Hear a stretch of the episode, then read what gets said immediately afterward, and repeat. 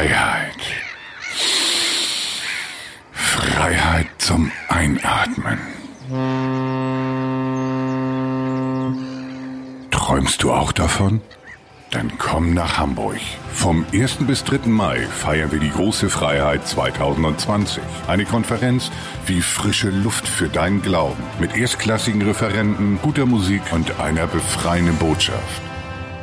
Tickets ab sofort auf frei und los.de. Genau. Mehr Infos dazu findet ihr unten in den Shownotes. Ich würde mich wahnsinnig freuen, wenn wir uns auf der großen Freiheit 2020 sehen.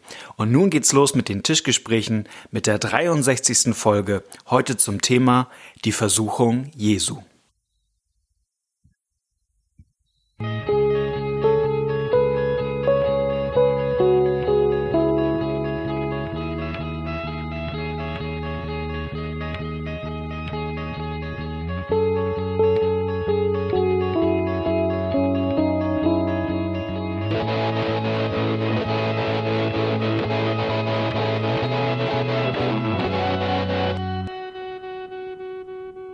Herzlich willkommen bei den Tischgesprächen.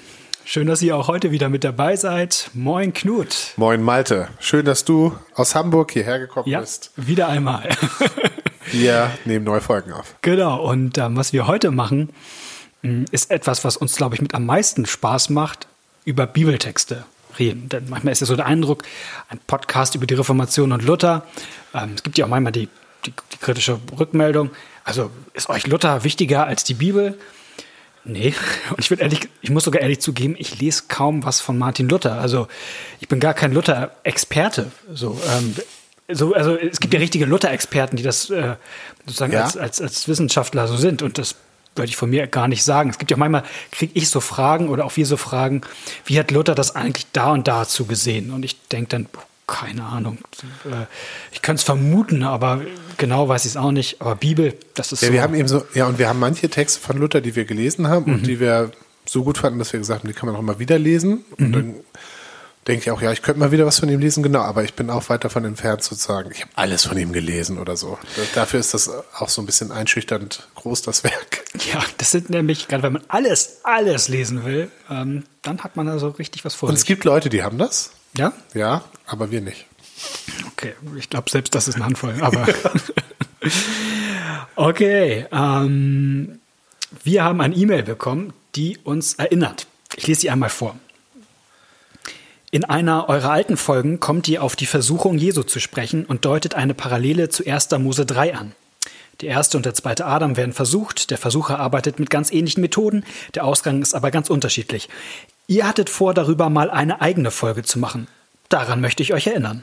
Wenn es die Folge noch nicht gegeben hat, macht sie doch noch. Ich bin sehr interessiert.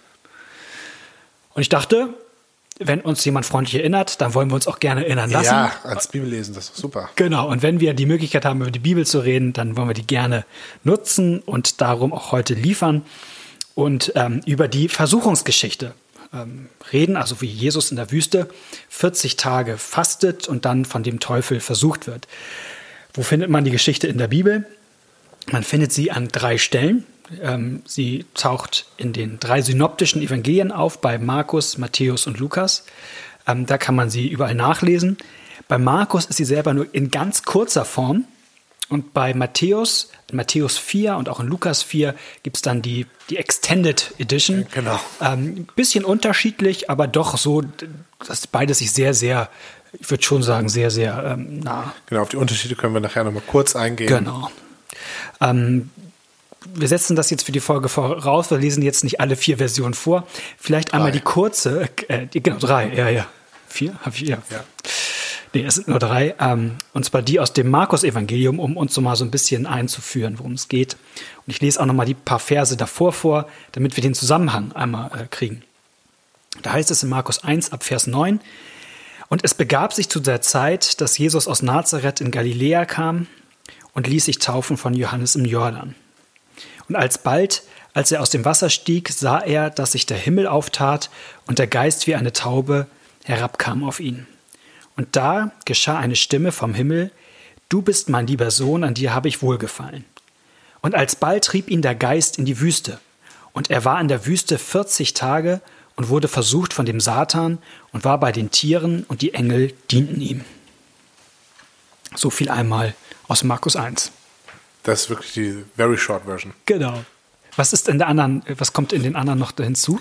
Da wird genauer beschrieben, wie der Teufel das versucht, wie der Teufel versucht, Jesus zu versuchen, ähm, indem er ihn drei, dreimal, also mhm. drei Anläufe benutzt. Er. Ähm, Jesus ist ja lange in der Wüste gewesen, ähm, also 40 Tage, hat nichts gegessen, nichts getrunken. Und dann sagt der Teufel als erstes, wenn du wirklich Gottes Sohn bist, dann mhm. sprich doch, dass diese Steine Brot werden. Ähm, und stellt ihn sozusagen so auf die Probe. Und Jesus sagt, der Mensch lebt nicht vom Brot allein, sondern von jedem Wort, was aus dem Munde Gottes geht. Und dann gibt es noch zwei andere. Was ein Bibelzitat ist. Ja, der Teufel mhm. macht es, der Teufel, äh, ach so, ja, Jesus, genau, Jesus antwortete, Jesus antwortet ihn mit einem Bibelzitat. Das macht er übrigens bei all drei ähm, Anläufen des Teufels. Mhm. Und jetzt komme ich ein bisschen durcheinander, weil nämlich die ähm, Reihenfolge dieser Anläufe unterschiedlich sind. Ähm, das bei, bei Matthäus ist das zweite, dass der Teufel ihn auf, ähm, zum Tempel führt auf mhm. die heilige Stadt, stellt ihn auf die Zinne des Tempels und sagt zu ihm, wenn du Gottes Sohn bist, so wirf dich hinunter, denn, und jetzt fängt der Teufel an, die Bibel zu zitieren, ja. und sagt, denn es steht geschrieben in Psalm 91, er wird seinen Engeln deinetwegen Befehl geben und sie werden dich auf den Händen tragen, damit du deinen Fuß nicht an einen Stein stoßt, stößest. Und wenn du Gottes Sohn bist, dann beweis es doch jetzt mal. Und Jesus weist ihn wieder zurück, auch wieder mit einem Bibelzitat aus 5. Mose. Du sollst den Herrn, dein Gott, nicht versuchen. Und dann dritter Anlauf, ähm, der Teufel führt ihn auf einen hohen Berg, zeigt ihm alle Reiche der Welt und sagt, hier, das gehört alles mir. Aber alle, ich würde es dir geben, wenn du vor mir niederfällst ähm, und mich anbetest. Und dann sagt Jesus zu ihm, weg mit dir, Satan, denn es steht geschrieben, du sollst anbeten den Herrn, dein Gott, und ihm allein dienen da verließ ihn der Teufel und dann sind wir wieder der, in der Spur von Markus. Und die Reihenfolge dieser Versuchung ist bei Matthäus und bei Lukas vertauscht. Mhm. Zwei und drei sind jeweils ja. anders. Mhm. Und dann gibt es zum Beispiel, also wenn man sich damit Probleme macht, es gibt dann Leute, die sagen, vielleicht ist das zweimal passiert mhm. und einmal so und einmal so. Dem hänge ich nicht so an, sondern ich glaube, die Bibel hat ihre Gründe, es einmal so und einmal so zu erzählen, aber vom Inhalt ist es ja das Gleiche. Ja. Genau. Ähm, ich glaube, was jetzt die Folge sein kann, ist, dass uns verschiedene Dinge auffallen an dem Text, ja. die geistlich für uns spannend sind. Und ähm, da gibt es ja ganz Verschiedenes und um jetzt mal so ein völlig abgegriffenes Bild zu benutzen, dass diese Folge wie so ein kleiner Blumenstrauß wird mit Dingen, die man, glaube ich, über Gott und über uns ähm, lernen kann anhand von dieser Geschichte. Und das Erste, ich fange mal einfach an. Ja. Ähm, was ich spannend finde, ist, dass es eine Geschichte auch über die Bibel ist und den Umgang mit der Bibel. Und, und, ähm, und der Teufel, der nimmt einen Bibeltext und reißt ihn aus dem Zusammenhang, aus dem Kontext. Und das finde ich ähm, ähm, typisch für, für nicht guten Umgang mit der Bibel. Also Dinge aus dem Kontext reißen. Äh, und ironischerweise tut das ja mit einem Vers, der der, der beliebteste aller Taufsprüche ist, die es Inzwischen gibt. Inzwischen bei uns, Inzwischen, ja. genau, ja. Psalm 91, denn er hat seinen Engeln befohlen. Äh, ich finde, das hat irgendwie auch so eine leichte ironische Komponente. Ich finde, was ja in allen, allen drei Geschichten gleich ist, mhm. ist die Verbindung zwischen der Versuchung und der Taufe. Mhm. Also es wird in allen drei Geschichten, ich glaube bei Lukas ist noch der Stammbaum dazwischen mhm. geschaltet, aber von der Erzählgeschichte ist es so, Jesus wird getauft und dann wird er versucht. Und das ist äh, deswegen wichtig, weil in der Taufe ja Jesus zugesprochen bekommt, hörbar, du bist mein lieber Sohn. Mhm. Ähm, und diese Zusage Gottes, die wird dann in der Versuchungsgeschichte, in Jesu Leben sind es 40 Tage später, aber in der, wenn man die Bibel liest, ist es sozusagen direkt verbunden, in Frage gestellt. Mhm. Wenn das stimmt, mhm. dann beweis es doch mal. Also der Teufel greift genau diesen Punkt an und sagt, es reicht nicht, dass Gott dir das gesagt hat. Gottes Wort reicht nicht, sondern du musst jetzt, du musst es beweisen. Mhm. Mir und dir vielleicht auch selber. Ich meine, immerhin sitzt du ja seit 40 Tagen in der Wüste und hast nichts zu essen und nichts zu trinken und so weiter. Und das ist zum Beispiel eine ähm, Parallele zu der Versuchungsgeschichte ganz am Anfang der Bibel, wo ja auch die Schlange anfängt mit sollte Gott gesagt haben. Also mhm. diese Infragestellung der Zusage Gottes, mhm. Ähm, das ist zum Beispiel eine erste Parallele, die mir zwischen diesen beiden Geschichten am Anfang und hier ähm, auffällt. Der Teufel stellt die Zusage Gottes in Frage und der Mensch soll jetzt aktiv mal zeigen, ob Gott es denn wirklich so meint. Mhm. Vielleicht ist was Charakteristisches für den für, für, das Böse und für den Teufel, das in Frage zu stellen immer wieder. Genau. Also was, was jetzt nicht nur Jesus trifft in der Wüste, sondern auch jeden Christenmenschen ja, und das heute ist, trifft. Ich finde das so toll, dass Jesus das auch kennt. Mhm. Dass Jesus das auch kennt, was wir kennen, dass der Teufel kommt und versucht, die, das Wort Gottes ähm, unglaubwürdig zu machen. Mhm. Und dabei tatsächlich ja fromm argumentiert. Ja, weil Jesus ja, also aus Stein Brot machen, das ist ja was, kann was Gutes sein. Genau. Und Jesus macht das ja auch. Also er macht ja als 5000 Menschen oder noch mehr als 5000, es sind ja nur die Männer gezählt, ähm, als die Hunger haben, vermehrt Jesus ja Brot und Fisch, dass alle satt werden. Also Jesus macht ja zu einem späteren Zeitpunkt im Grunde genau das, wozu der Teufel ihn quasi auffordert. Ja, aber hier hat es ja eine andere Funktion. Genau. Hier hat es ja die Genau. Funktion, dass sozusagen die Zusage Gottes bestätigt werden soll durch das, was Jesus tut. Also dass Gott auf die Probe gestellt wird, dass, dass Gott versucht wird eigentlich. Weil genau, der Teufel fragt Jesus ja eigentlich nirgendwo, dass er jetzt böse Dinge tun soll. Irgendwie. Ja. Also er versucht ihn ja, Ja, nicht. beim, beim dritten könnte man mit dem Niederfallen vor, vor Mhm. da kann man Ja, nochmal ja. drüber reden. Na klar. Aber vor ist das sozusagen noch relativ safe eigentlich. ja. Kein, kein direkter Verstoß gegen ein Gebot. Mhm. Aber Jesus merkt trotzdem genau, worauf es hinausläuft oder worauf es abzielt. Und das ist eben cool, dass er ihm dreimal, dreimal mit der Bibel begegnet. Das ist seine Waffe in diesem geistlichen Kampf. Mhm. Ähm, so wird ja auch im Epheserbrief, wo über die Waffenrüstung, äh, über die geistliche Waffenrüstung geredet wird, wird auch über das Wort Gottes als Schwert äh, Mhm. äh, beschrieben. Und ähm, interessanterweise sind, also Jesus kennt die Bibel ganz gut, ne, dass er das so auswendig kann. Und tatsächlich sind, ähm, sind die Bibelstellen alle aus einem Buch. Ist dir das aufgefallen? Das ist alles fünftes Buch Mosebuch. Das ist das eigentlich das Buch des Volkes Israels in der Wüste. Das ist ja die, also Jesus benutzt die Geschichte von Gottes Volk und das, was da aufgeschrieben ist. Die waren auch 40 Jahre in der Wüste und, ähm, und Jesus benutzt dieses Buch, um sich zu wehren und damit den Teufel abzuwehren. Wir haben ja, das ist jetzt ein, zwei Folgen her, über den Sabbat gesprochen Ja. und gesagt, dass besonders ist, dass sich im ganzen Alten Testament zwei große Linien durchziehen. Einmal die, die Geschichte von der Schöpfung und einmal die Geschichte von dem Auszug aus Ägypten. Und dass die beide bei Jesus wieder auftauchen. Und das passiert auch hier. Weil ähm, auf der einen Seite ist natürlich die Geschichte, wo Jesus in der Wüste ist, eine Anspielung auf die Geschichte vom Sündenfall. Also wieder ähm, wird ein Mensch versucht, der zweite Adam wird versucht. Nur anders als die, der erste Adam und die erste Eva ist dieser ähm, zweite Adam nun Gott treu. Ja. Und er liegt nicht genau. der Versuchung. Genau. Und die zweite Parallele ist die ähm, der Geschichte vom Volk Gottes, das aus Ägypten auszieht und durchs, durch, durch die Wüste zieht. Denn das Die auch man- nicht treu sind. Genau. Ja. Also, wie, also die ja auch in der Wüste murren und ständig. Die Gott auch als sein Sohn bezeichnet. Also Israel wird in, in Mhm. dem Kontext mit Ägypten auch als Sohn Gottes bezeichnet, der in Ägypten versklavt ist. Und jetzt haben wir den richtigen Sohn Gottes, der die, die Prüfung alle besteht. Genau, also es ist wieder, wieder, wieder das gleiche Motiv, ähm, was wir bei der Schöpfung finden wir auch bei dem Auszug aus Ägypten. Das sieht man ja schon an den Zahlen, 40 Tage in der Wüste wird Jesus versucht.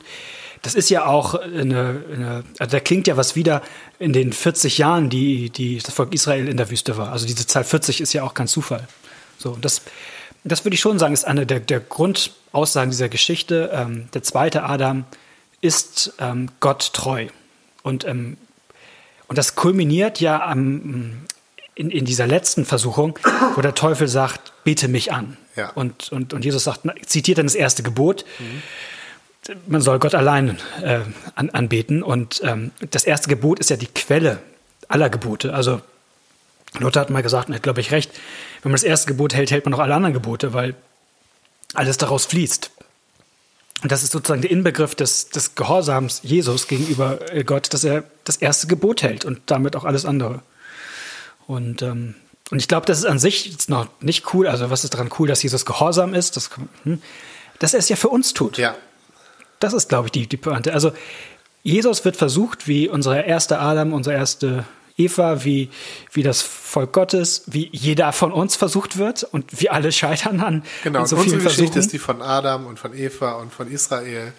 Und jetzt kommt Jesus und schenkt uns eine neue Geschichte, wo Mhm. er das tut, was wir nicht tun. Denn er besteht die- Prüfung für uns. Also uns wird sein, sein sag ich mal, Erfolg, wenn man es mal so nennen will, im Glauben angerechnet. Und ähm, wenn ich das mal so sagen darf, es gibt, gibt einen Punkt, wo man das schon sieht. Das ist nämlich gleich am Anfang auch wieder in dieser Scharnier zwischen Taufe und der Geschichte. Ähm, man kann ja fragen, warum kommt das aufeinander? Weil Taufe ist, würde ich sagen, ja schon der, der Ort, wo Jesus an unsere Stelle tritt. Also, ähm, wo er unsere Sünden auf sich nimmt und, und, und wir seine äh, Gerechtigkeit bekommen. Ähm, und direkt nach dieser Taufe von Jesus oder, ähm, gibt es im Griechischen ein ganz spannendes Wort, was da auftaucht. Nämlich, dass Markus schreibt, ähm, Sie können es mal im Deutschen vorlesen, ähm, und alsbald trieb ihn der Geist in die Wüste. Das griechische Wort dafür heißt ekbalein, das muss man sich nicht merken. Aber es ist übrigens das gleiche Wort, das Markus benutzt, wenn Jesus Dämonen austreibt. Also Jesus schmeißt immer Dämonen raus und nun schmeißt ihn der Heilige Geist raus in die Wüste. Also Jesus wird rausgeschmissen. Genau, das heißt rauswerfen heißt Rauswerfen das heißt das. Raus, Jesus wird rausgeworfen. Ja. Und wenn man in die, in die griechische Version vom Alten Testament guckt, dann steht genau dieses gleiche Wort nach dem Sündenfall. Adam und Eva werden rausgeschmissen Aus dem Paradies. aus dem Paradies.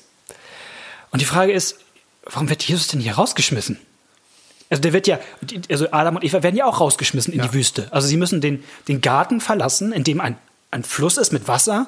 Den müssen sie verlassen und sie werden quasi in die Wüste Ja. mit Staub und Dorn rausgeschmissen. Das ist so das Bild. Und, und die Pointe ist, äh, oder das finde ich ganz spannend, dass es bei Jesus sich wiederholt. Also der wird getauft, er, er nimmt die Menschheit auf sich und wird rausgeschmissen. Ja. Also er, es ist so wie, als ob er den Fluch der Sünde für uns trägt in diesen 40 Tagen auch. Und daran zeigt sich was auch vom Evangelium. Und das fände ich irgendwie genial, äh, dass, äh, dass sich darin eine Geschichte ähm, ja, wiederholt, aber auf eine heilsame Weise wiederholt, für uns wiederholt. Und diesmal ist sie genau unter, unter, unter ganz anderen Vorzeichen. Ja. Also ich, ich sag mal ganz persönlich jetzt, ähm, dieses mit dem vom Tempel sich runterschmeißen, das wäre jetzt keine Sache, die mich äh, so gereizt hätte. Ja, da hätte ich wahrscheinlich zu viel Schiss davor.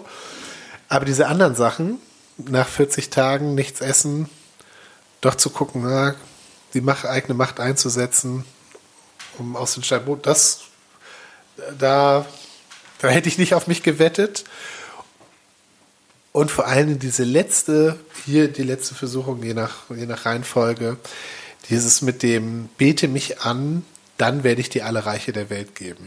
Das finde ich, ähm, also da müsst, da, die Frage steckt ja dahinter, Jesus könnte ja sagen, okay, ich mache das jetzt einmal kurz sich hinknien und dann habe ich die Welt vom Teufel übernommen, ja, dann habe ich sie quasi gerettet.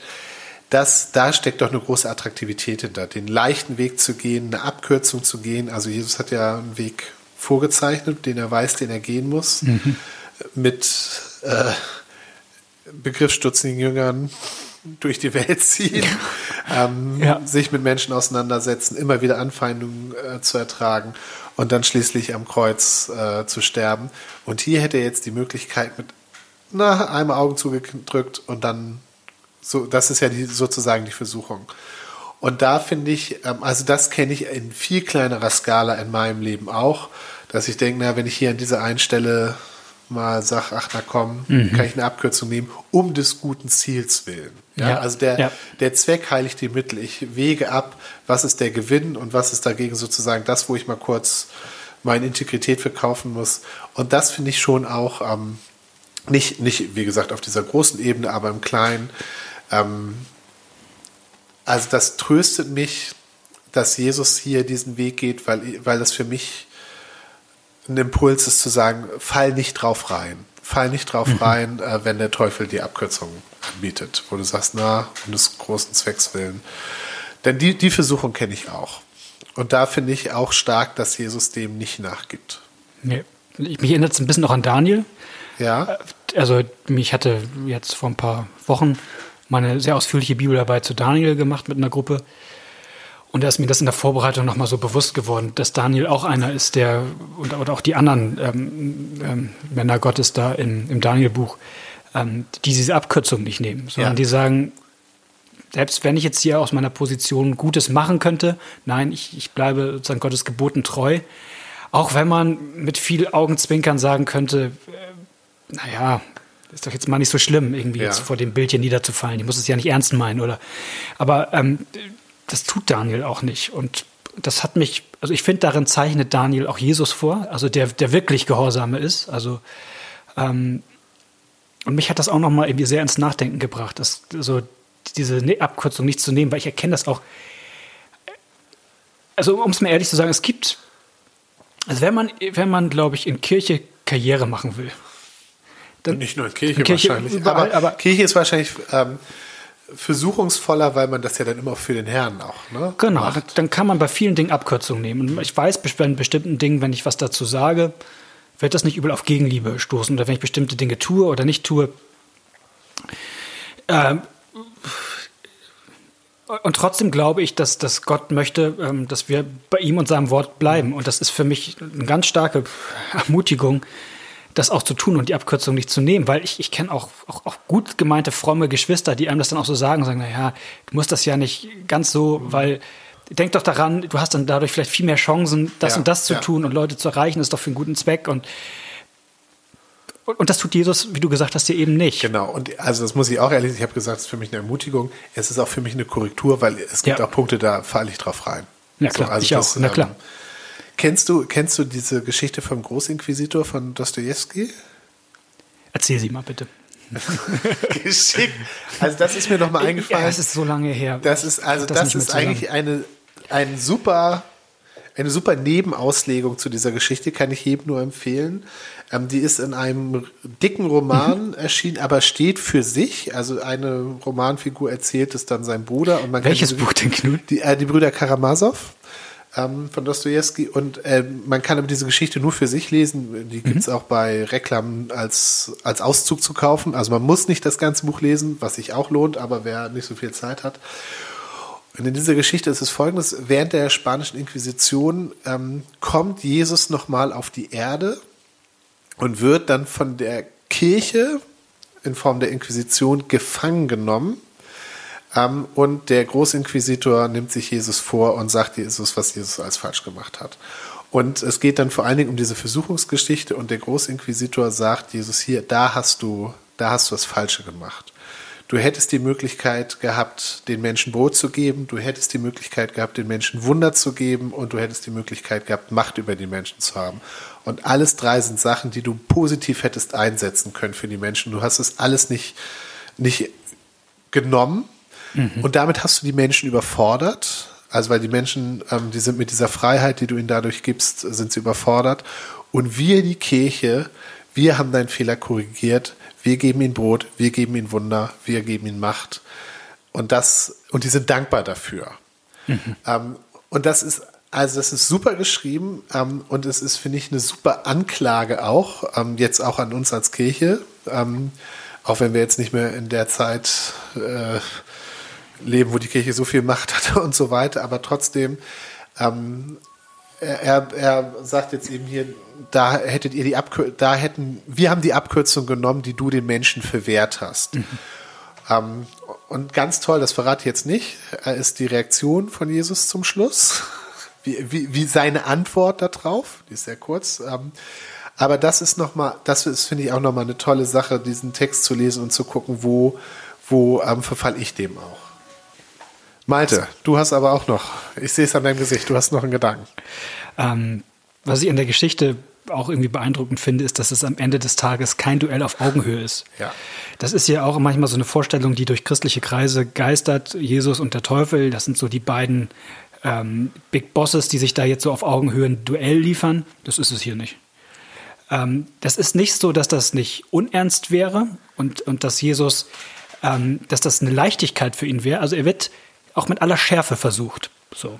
Und dennoch. Ja, das möchte ich doch nochmal diese Stelle möchte ich noch mal ein bisschen verschärfen. Ich würde hier schon sagen, in der, in der Gegenüberstellung ist der Teufel deutlich stärker. Ja, also der, der, Blick, der genau. Mhm. bietet ihm zum Beispiel, die, der, der hat die ganzen Reiche der Welt im Besitz und das wird von Jesus auch nicht bestritten. Ja, Jesus sagt hier das stimmt ja gar nicht, das gehört dir gar nicht, sondern hier ist, Jesus ist geschwächt, auch, auch körperlich und so weiter und da kommt der ganz, ganz starke an und bietet ihm was an und es endet aber anders. Ja, es endet ja damit, dass Jesus ihm sagt, hau ab. Und dann muss er abhauen. Also das ist so, vielleicht auch ein bisschen äh, überspitzt gesagt, aber dass Jesus sagt, so jetzt reicht's mir. So, und, und, und dann ist auch Schluss. Und das finde ich, das ist ja so ein bisschen so ein Motiv, das sich gerade bei uns so durchzieht. Wenn Jesus was sagt, dann passiert das auch. Ähm, also wenn Jesus was sagt, dann ist das kein frommer Wunsch, sondern dann, dann passiert das, was er sagt. Und wenn Jesus zum Teufel sagt, jetzt hau ab, äh, dann muss der auch Ja. auch gehen. Und das finde ich ist eine sehr tröstliche äh, Sache zu wissen. Und weil Jesus das ja immer wieder über unser Leben spricht. Ähm, genau, dass wir zu Christus gehören und sein Wort das tut, was es auch verspricht und verheißt.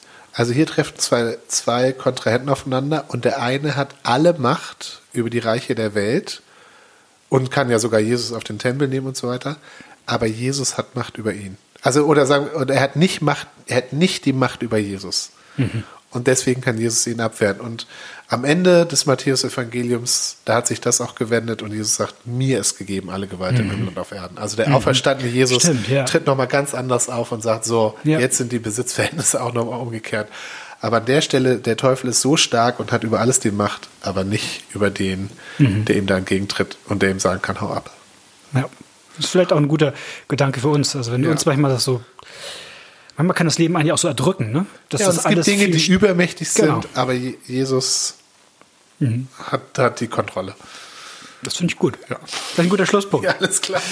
Ich hoffe, es hat euch ein bisschen Spaß gemacht. Vielleicht Äh, auch nochmal, also weil du, äh, fällt mir jetzt ein, weil du sagst, Jesus wird in die Wüste geworfen und zum Schluss wird der Teufel rausgeworfen, ne? Ja. Das ist so. Ja, stimmt. Ja, genau. Ja, stimmt. Das ist, da, da dreht sich auch wieder was um. Also es gibt ganz häufig so diese, diese Zusammenhänge und die irgendwie so zu sehen, das finde ich irgendwie Macht Spaß, Das ja. macht einfach Spaß. Und ähm, genau, wenn es euch ähm, gefallen hat oder auch nicht gefallen hat, wenn ihr, wenn die andere Dinge euch wichtig sind oder andere Bibeltexte, zu denen ihr Ja, gerne da, was also gerne Bibeltexte und nicht so die ganz abstrusen Sachen. genau. Ähm, dann schreibt uns gerne eine E-Mail unter tischgespräche.gmx.net, Tischgespräche mit AE oder eine Nachricht bei Twitter oder bei Facebook, die lesen wir dann und wenn wir uns dann zutrauen, dazu eine Folge zu machen, dann, ähm, dann tun wir es auch. In dem Sinne wünschen wir euch ähm, weitere zwei gute Wochen. Ähm, in dem Wissen, dass Jesus an eurer Seite ist, der die Macht des Todes und des Teufels und der Hölle gebrochen und besiegt hat. Und um dessen Willen Gott zu dir sagt, du bist mein geliebtes Kind. Amen. Amen. Und tschüss.